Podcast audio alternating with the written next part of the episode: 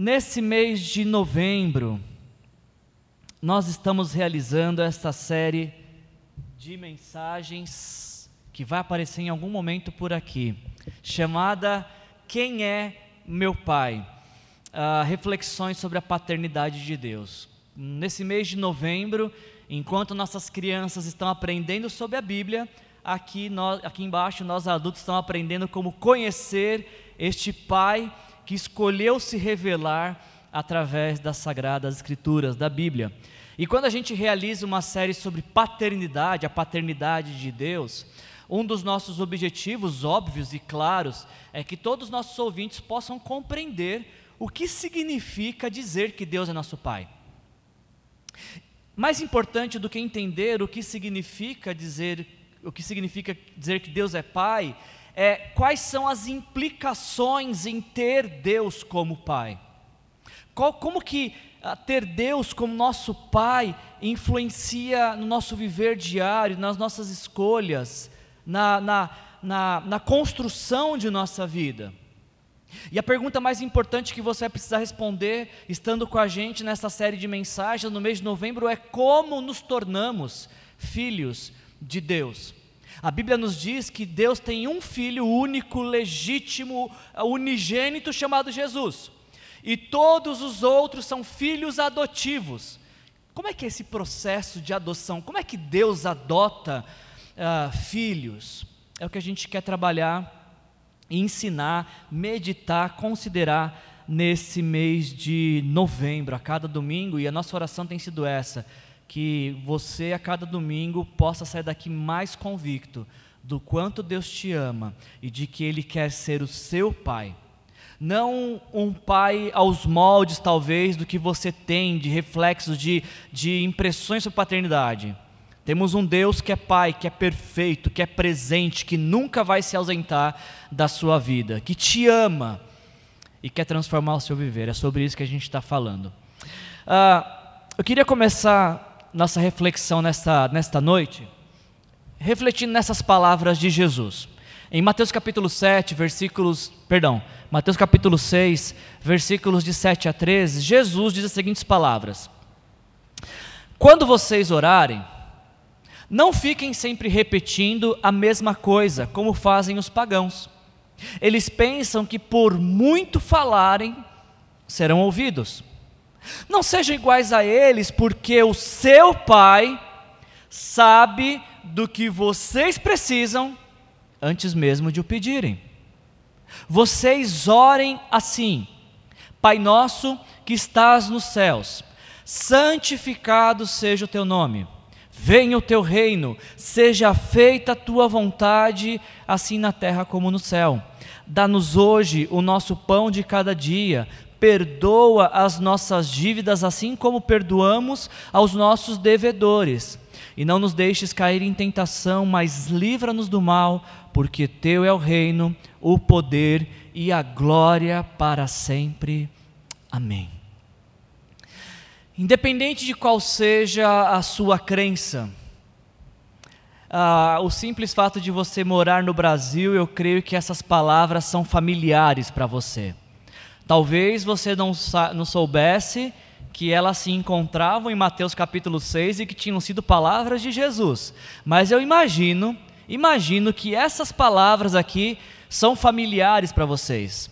Não estou lendo algo que vocês nunca têm ouvido falar na vida de vocês, porque essas palavras de Jesus ficaram conhecidas por nós como oração do Pai Nosso. Uh, não sei quantos de vocês são do meio do futebol, mas eu estou no futebol há muito tempo. E, e, é interessante, às vezes, que a gente entrava em vestiário, e aí depois de escalar do time, distribuído o fardamento, as camisas, aí vamos fazer uma oração. E aí todo mundo junta, e qual é a oração que faz?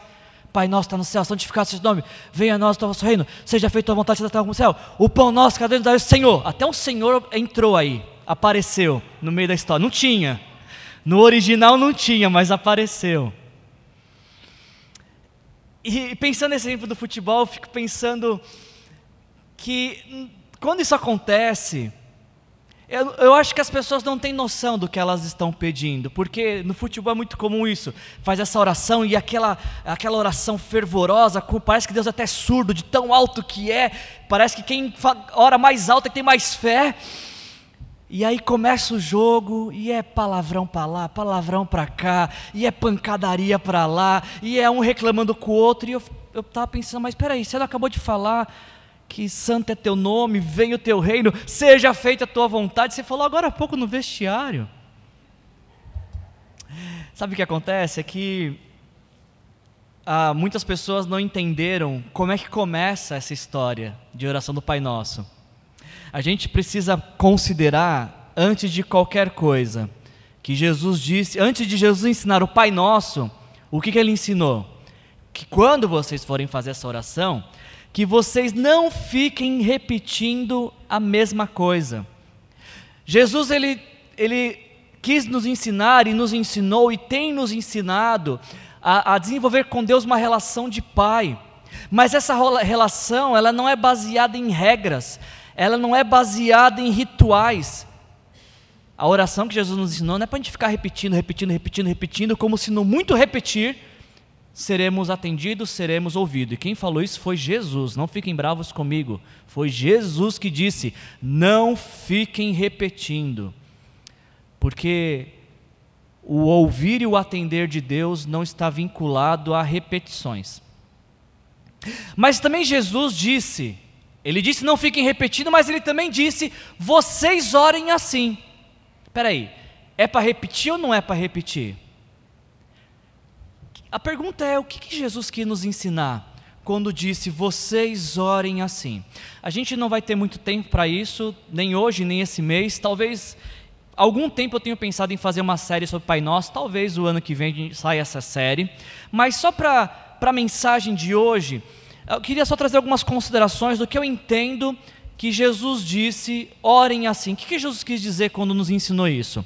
A primeira consideração que eu tenho sobre o assunto é que quando Jesus dizem, disse, orem assim, e ele pede para que comecemos a oração com o Pai, Jesus não está nos ensinando a repetir isso, mas a entender que as nossas orações, elas não são dirigidas a uma divindade distante, a uma divindade irada, a uma divindade inacessível.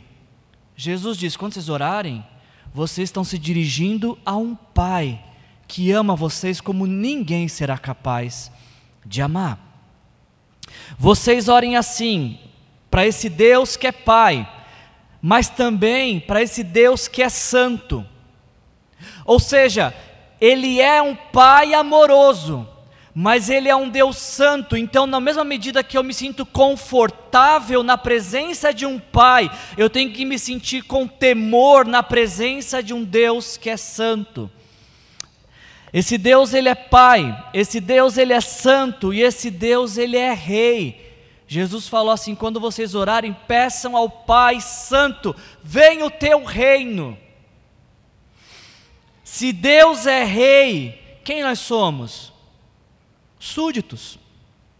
Ele é rei, então nós somos súditos, e como súdito desse rei, como embaixadores deste reino, a nossa oração tem que ser que tem, deve ser que o reino dele, os valores desse reino, se estabeleçam no nosso mundo. Agora, a, a parte que eu queria enfatizar com você é essa daqui, ó. Jesus disse: vocês orem a um Deus que é Pai, sintam-se confortáveis na presença dEle, vocês estão se direcionando a um Deus que é santo, então temam, tenham temor na presença dEle, vocês estão na presença de um rei, então curvem-se, reverenciem este rei. Mas Jesus também nos ensina, Jesus nos ensina que esse Deus que é Pai, que é santo, que é rei, que ele tem uma vontade. Ele tem uma vontade. E aí eu estou lembrando dos meus companheiros de time por onde passei que falaram: Pai nosso, está no céu, santificado seu nome, venha a nós vosso reino, seja feita tua vontade. Eu fico pensando o que, que eles estavam pedindo quando falavam: Seja feita a sua vontade. E mais, será que toda pessoa que um dia fez essa oração estava consciente de que Deus tem uma vontade, que estava pedindo esta a realização dessa vontade em sua vida? Com muita frequência Jesus falou sobre a vontade de Deus, e esse também é um outro assunto que é muito amplo. Qual que é a vontade de Deus para a minha vida? Esse é um assunto muito amplo e algumas coisas são muito claras para nós. A Bíblia nos deixa muito clara sobre as diversas vontades de Deus, de como eu devo ser homem, de como você pode, deve ser mulher, de como eu devo ser marido, de como você deve ser esposa, de como eu devo ser filho, de como eu devo ser pai, como eu devo ser cidadão. A Bíblia tem diversas, está tá muito claro para nós, muitas das vontades de Deus, mas tem uma que é maior. Jesus disse isso várias vezes, João registra isso, Jesus falando que em João capítulo 4, versículo 34, a minha comida é fazer a vontade daquele que me enviou e concluir a sua obra.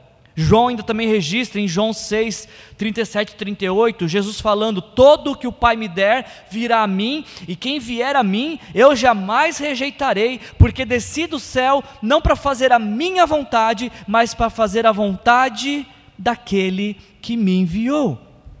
Qual que é essa vontade? Qual é a vontade de Deus que Jesus nos ensinou no Pai Nosso? Qual é a vontade de Deus que Jesus disse que vem ao mundo realizar?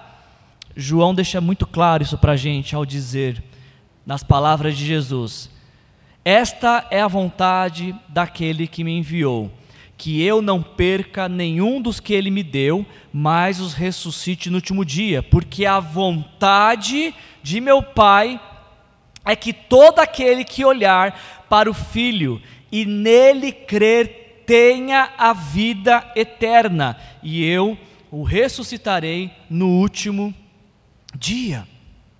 Deus tem diversas vontades para a sua vida, mas tem uma que é maior, tem uma que é prioritária, tem uma da qual todas as outras dependem.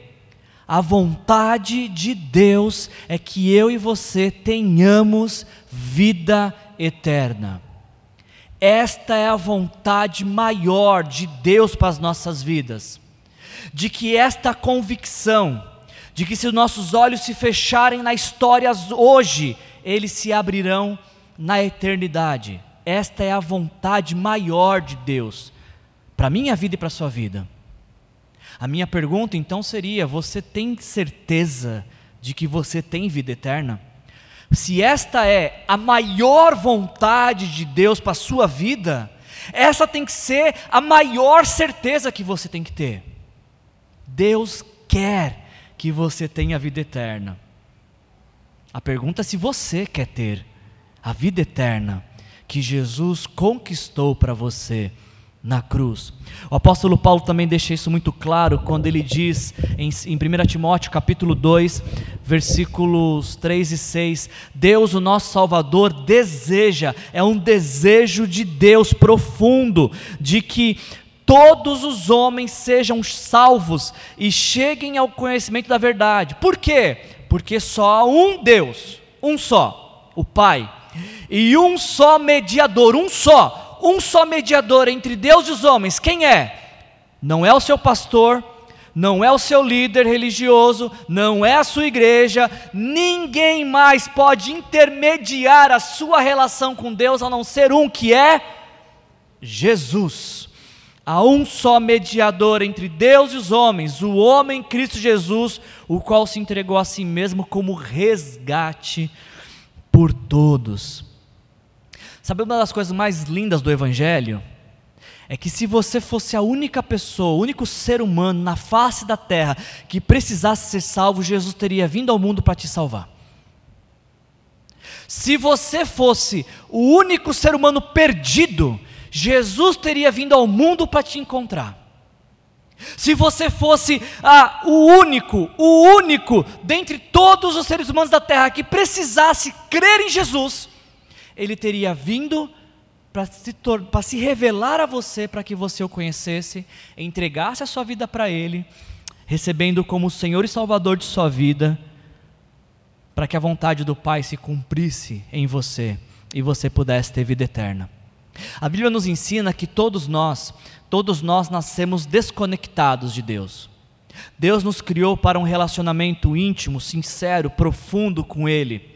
Porém, quando o pecado entra na história, o pecado se coloca entre nós e Deus, impedindo a nossa comunhão.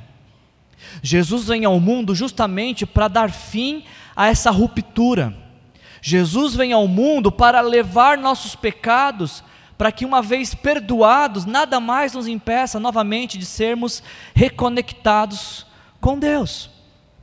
Quando nós nos arrependemos dos nossos pecados e dizemos: Senhor Jesus, me perdoa, porque pelos meus pecados o Senhor morreu. E agora eu me arrependo e quero me entregar a minha vida para o Senhor e recebê-lo como Senhor e Salvador de minha vida. Quando a gente faz essa oração de entrega, de fé, nós recebemos o perdão de Jesus, o Espírito Santo vem morar em nós e é assim que somos adotados como filhos de Deus. Não existe, não existe lugar tão longe que você possa ter ido que Jesus não pode te alcançar. Não importa quanto tempo você passou longe de Deus. Talvez você está ouvindo essa mensagem nesta noite porque o dia de você encontrar com Deus chegou. Jesus é capaz de ir no lugar mais distante, no lugar mais escuro, no lugar onde você acha que ninguém vai te encontrar. É lá que Ele vai te buscar, é lá que Ele vai te resgatar. Porque foi para isso que Ele vem ao mundo para entrar em cada beco, em cada esconderijo, em cada porta trancada, para fazer a vontade do Pai, que é nos salvar, nos dar vida eterna.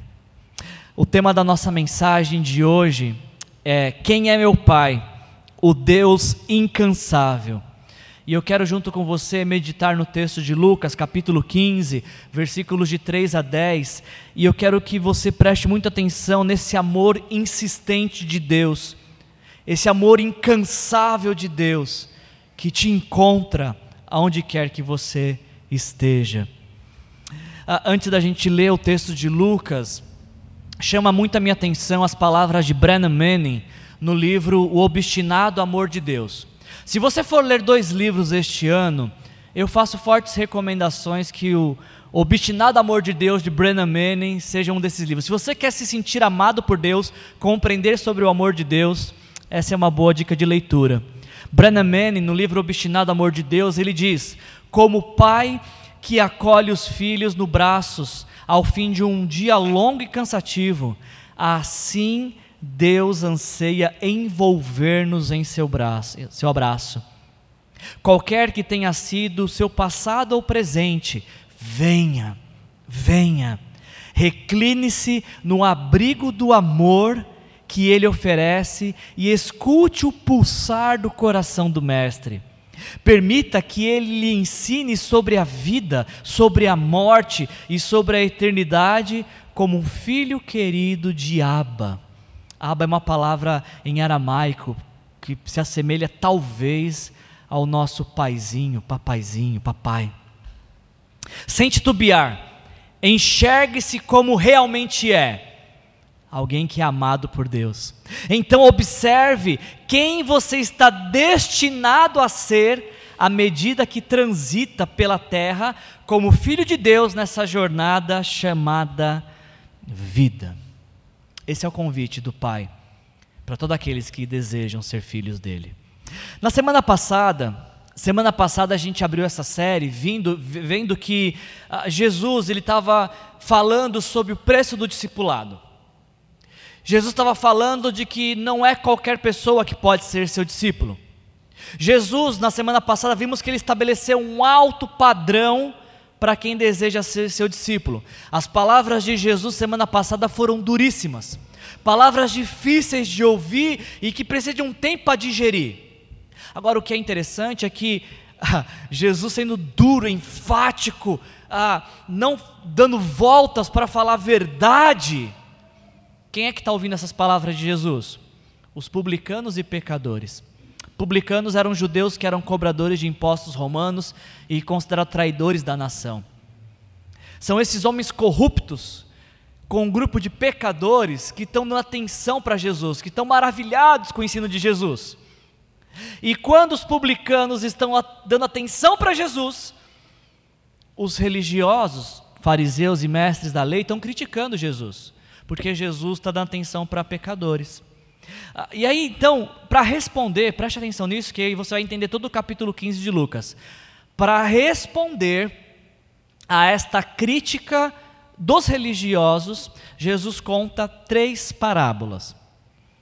Ele vai nos dizer, ele tem dois auditórios, ele tem os publicanos e, e os fariseus, ele tem os pecadores e os religiosos. Então, para os publicanos e pecadores, ele vai contar uma parábola da ovelha perdida que a gente vai ver daqui a pouquinho.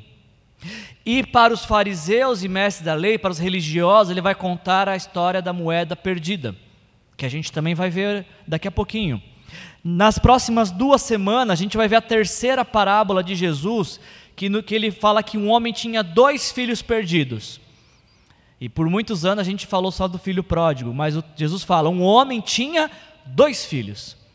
E os dois filhos estavam perdidos. O mais novo que se assemelha aos publicanos e pecadores, e o mais velho que se assemelha a, aos religiosos. Semana que vem a gente vai falar desses dois filhos. Hoje eu quero dar atenção, com dar atenção de vocês para falarmos dessas duas parábolas, da ovelha perdida e da moeda perdida. Então, a primeira, primeira parábola de Jesus é essa: alguém que está perdido fora de casa. Jesus fala: qual de vocês, para aquele auditório dele, qual de vocês que possuindo cem ovelhas e perdendo uma, não deixa as 99 no campo e vai atrás da ovelha perdida até, destaque isso, até encontrá-la. E quando a encontra, coloca alegremente sobre os ombros e vai para casa. E ao chegar, reúne seus amigos e vizinhos e diz: Alegrem-se comigo, pois encontrei a minha ovelha perdida. Quando a gente lê essas três parábolas de Jesus, fica muito claro para nós que o tema, a conversa de Jesus é sobre estar perdido e ser encontrado. É sobre isso que Jesus está falando com, com o público de publicanos e fariseus, de pecadores e religiosos, sobre pessoas que estão perdidas e que foram encontradas. encontradas. Pense nesse primeiro exemplo da ovelha que Jesus está dando. Jesus está falando que, ah, nos apresentando uma história, uma uma parábola uh, que sobre e o primeiro objeto que ele pega de ilustração é uma ovelha. Uma ovelha, embora seja um ser irracional, eu imagino, eu imagino que uma ovelha tem uma consciência de que está perdida, de que está desgarrada. De alguma forma, uma ovelha percebe em algum momento que ela não está mais aos cuidados do pastor. Ah, pode ser que, que a ovelha ela nem tenha se perdido propositalmente, não foi uma fuga, uma rebeldia. Pode ser que a ovelha estava junto com o rebanho e de repente algo chamou a atenção dela e ela começa a desviar alguns centímetros. O problema é quando você desvia alguns centímetros, de centímetro em centímetro, em pouco tempo você está muito perdido, muito distante. A grande questão é que a ênfase, a ênfase aqui do ensino de Jesus, não é, não é quando esta ovelha se perdeu, nem por que essa ovelha se perdeu, nem por quanto tempo ela ficou perdida. Perceba que a ênfase de Jesus nesse ensino é a, a insistência, a dedicação do pastor em resgatar a sua ovelha perdida. Esse pastor ele tem 100 ovelhas e ele perde apenas uma. Ele poderia muito bem dizer assim: Ah, eu tenho 99 ainda, vou sair atrás de uma ovelha. Quem é que vai ficar com as 99? Vou nada, deixa essa ovelha para lá. Ela que quis se perder, ela que foi embora. Não é essa a atitude do pastor. Pelo contrário, ele deixa as 99 para ir atrás de uma única. Porque para ele, uma única ovelha vale tanto quanto 99. Jesus nos diz que esse pastor deixa 99 ovelhas no campo e não volta, não volta enquanto não encontra a ovelha que ele tinha perdido.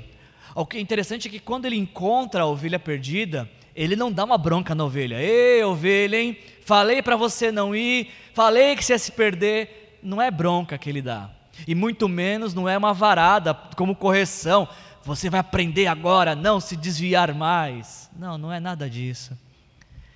Esse pastor ele tem um único sentimento para com essa ovelha, que é o sentimento de alegria por ter encontrado a ovelha que ele tinha perdido.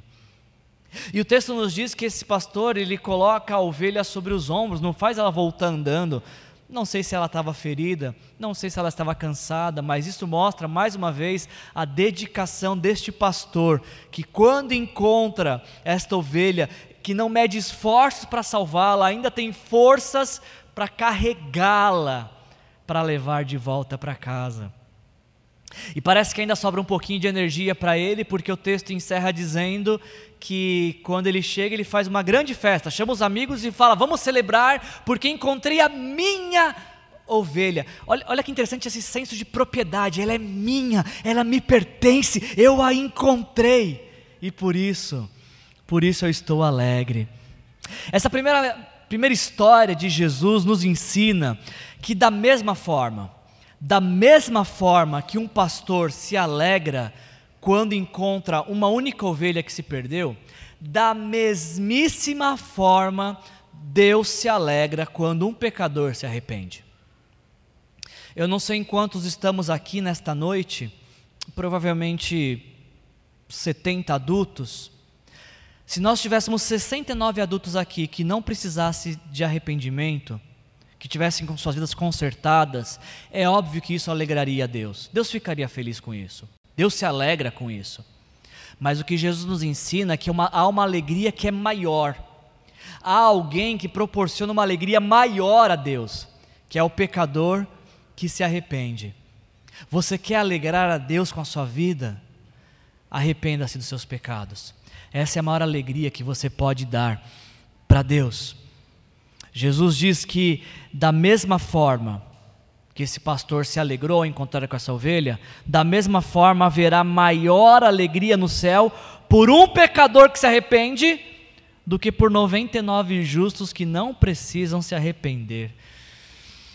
Eu confesso que eu preciso estudar um pouquinho mais esse texto, porque quem é que não precisa se arrepender? Será que existe alguém entre nós que não tenha nada do que se arrepender?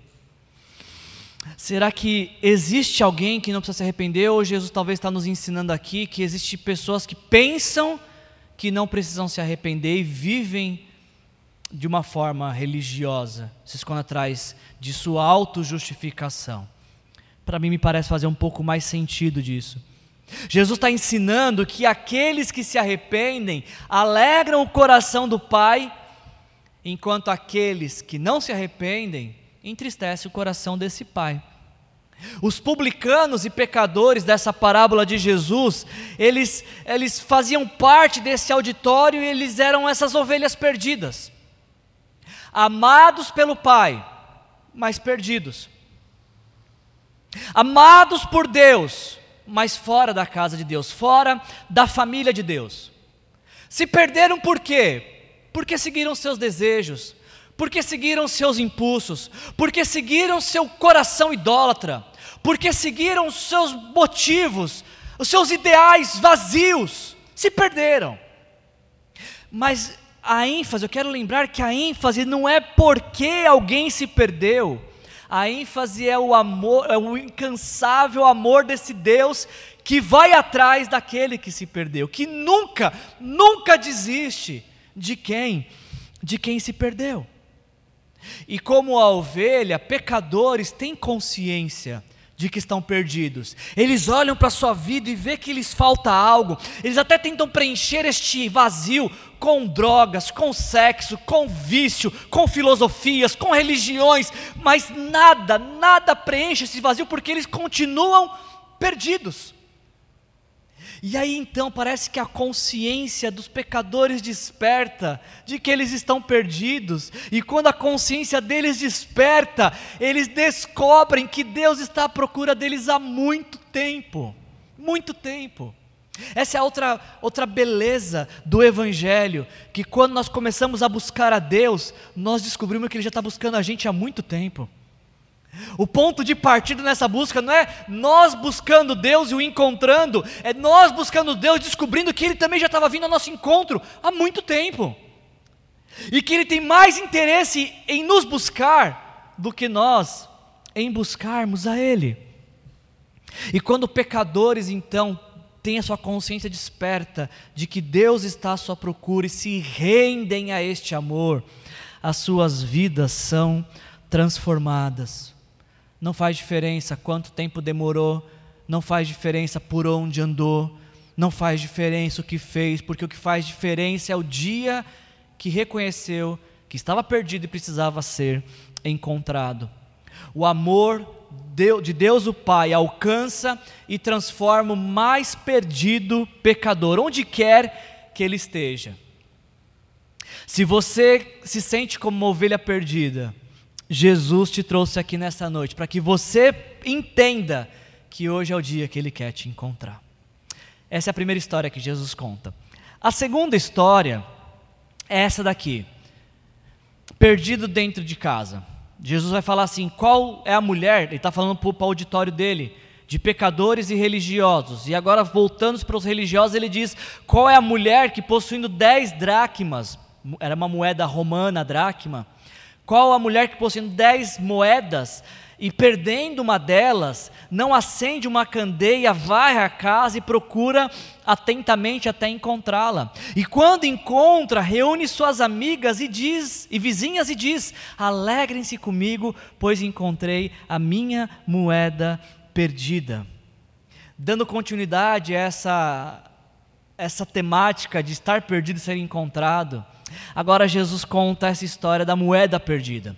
O que é interessante é que ah, diferente da ovelha, que é um animal irracional e que tem consciência de estar perdido, a moeda é inanimada. A moeda não tem consciência de estar perdida. A moeda pode estar no bolso, a moeda pode estar no cofre, a moeda pode estar na gaveta, para ela tanto faz, todo lugar é lugar. Porque ela não tem consciência, ela não sabe que está perdida, não faz diferença onde ela está. Diferente da ovelha que sabe que está perdida, a moeda não sabe. Diferente da ovelha que está perdida fora de casa, nessa história da parábola de Jesus, a moeda está perdida dentro de casa. E talvez você agora esteja pensando assim: bom, Wilson, mas menos mal né, que está perdido dentro de casa, porque se está perdido de casa, está aqui em algum lugar. Não sei se já passou por isso, de na hora de sair, e só acontece na hora de sair isso, né? Cadê minha chave? Cadê a chave do carro? Não sei. E homens têm a, têm a, a imaginação, eles, homens pensam, a maioria deles, que a mulher sabe todas as coisas, né? Você viu minha chave? E elas geralmente sabem. Eu acho que elas escondem, colocam no lugar. Tá ali onde você não procurou. Mas isso talvez seja uma outra pregação, né? E a gente fica procurando a chave, procurando a chave, até que fala assim: bom, tá por aqui, tá, tá em casa. Chama o Uber e vai. Alguém pode pensar assim: ah, perdido de casa, menos mal, porque em algum momento aparece. É verdade, nós temos essa falsa sensação de que perdido dentro de casa pelo menos está seguro. O fato é que uma chave de um carro perdida dentro de casa não tem valor algum, porque se ela está perdida, o carro vai continuar parado. Então, nesse sentido, tanto faz a chave que está perdida dentro de casa, quanto a chave que está perdida fora de casa, porque as duas estão perdidas, e se não forem encontradas, não cumprirão o propósito para o qual elas existem. Eu queria que te chamasse a atenção para o fato de que, mais uma vez, mais uma vez a ênfase não é como se perdeu, se foi descaso da mulher, se, se ela pensou colocou em um lugar e estava em outro. A questão aqui não é como a moeda se perdeu, nem por quanto tempo estava perdida. Mais uma vez, a ênfase de Jesus aqui é a dedicação desta mulher em encontrar a sua moeda. Ela não fala assim, ah, eu tenho, eu tinha dez, perdi uma, ah, tanto faz, uma moeda só não faz falta para ninguém. Se você pensa assim, tenta pensar no seguinte exemplo: imagina que você tem 10 notas de 100. Algum de vocês fala: Nossa, eu preciso pensar muito nisso. Espera aí, 10 de 100? Uau! Que saudade disso! E aí eu te pergunto, se você tem 10 notas de 100 e você perde uma, você vai falar assim: "Ah, não, é só uma só de 100"? Acho que não. É a mesma história da mulher aqui.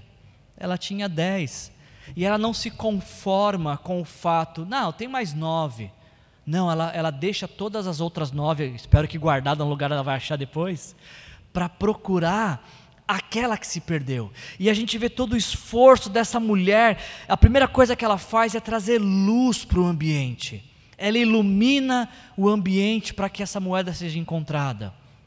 E como apenas iluminar parece não resolver, então ela faz um faxinão, ela limpa toda a casa, pra, e ela não para até encontrar moeda. Mas parece que ainda existe energia para essa mulher que depois que ela encontra, ela chama as amigas, e é só as amigas para um chá da tarde para celebrar que enfim ela encontrou essa moeda que ela tinha perdido. E é interessante que também a mulher ela, ela faz uso de um senso de propriedade. Achei a minha moeda, é minha, eu achei, ela me pertence.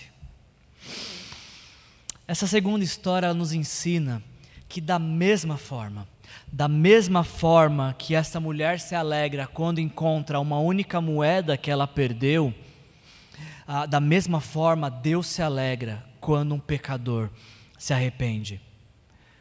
Jesus tinha um auditório de dois públicos, pecadores e religiosos. Agora, falando da moeda, ele se dirige para os religiosos. E esses religiosos são como esta moeda perdida. São amados por Deus. Estão dentro da casa de Deus, da família de Deus, mas estão perdidos.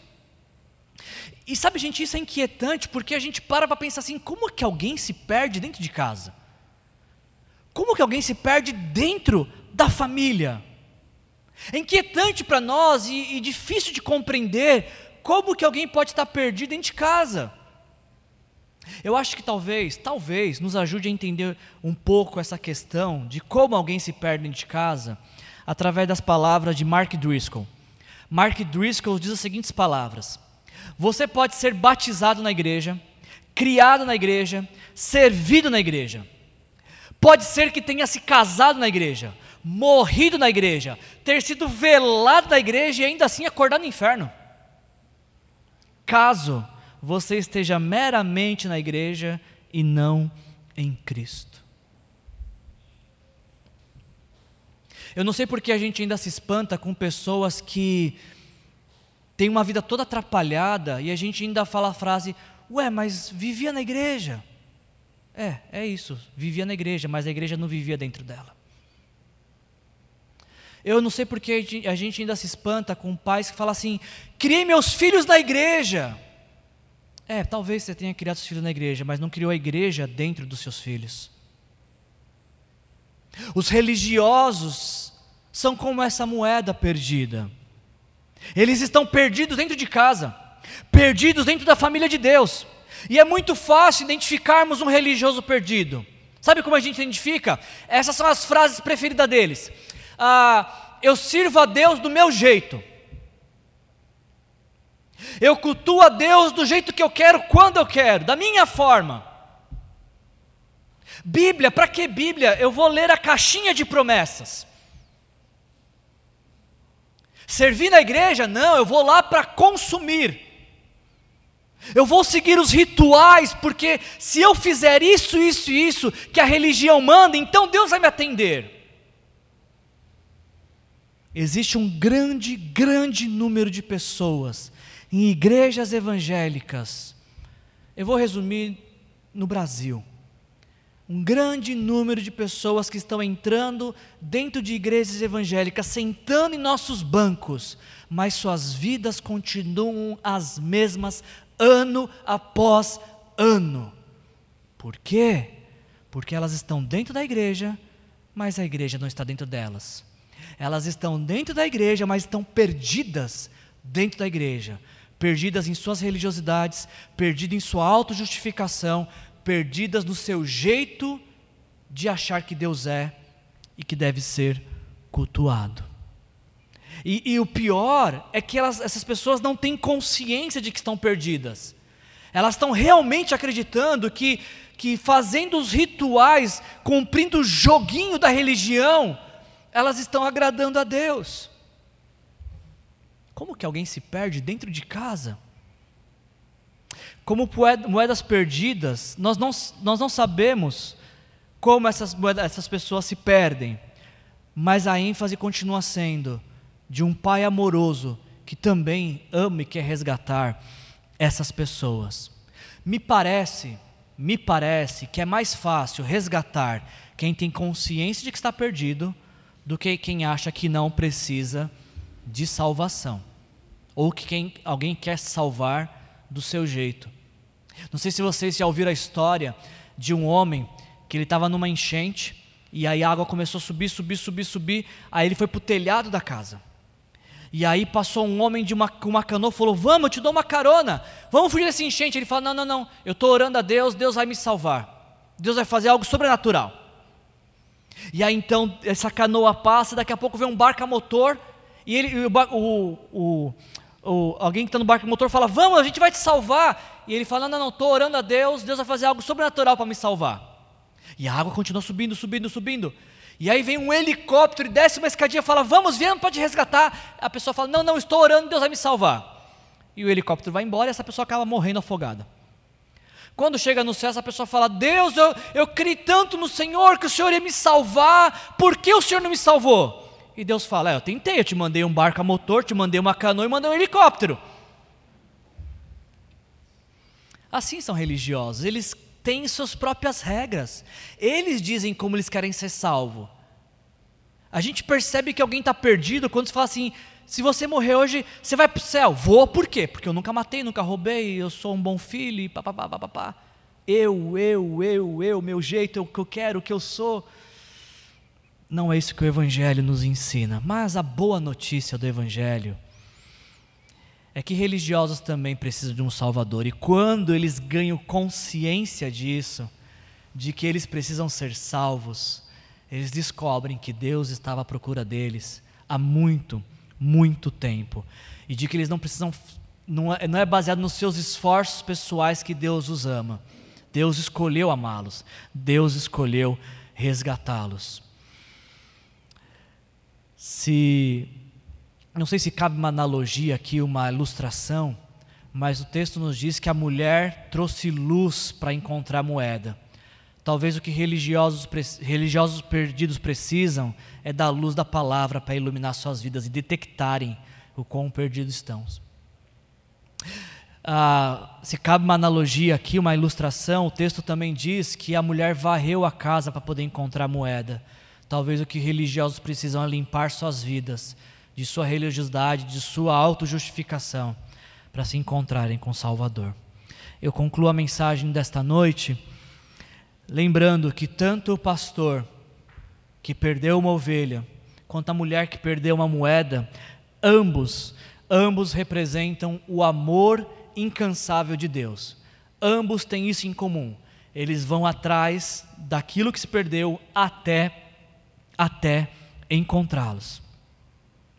A boa notícia que essa história nos conta é que tudo, tudo o que Deus precisava fazer para nos encontrar, Ele já fez. Tudo.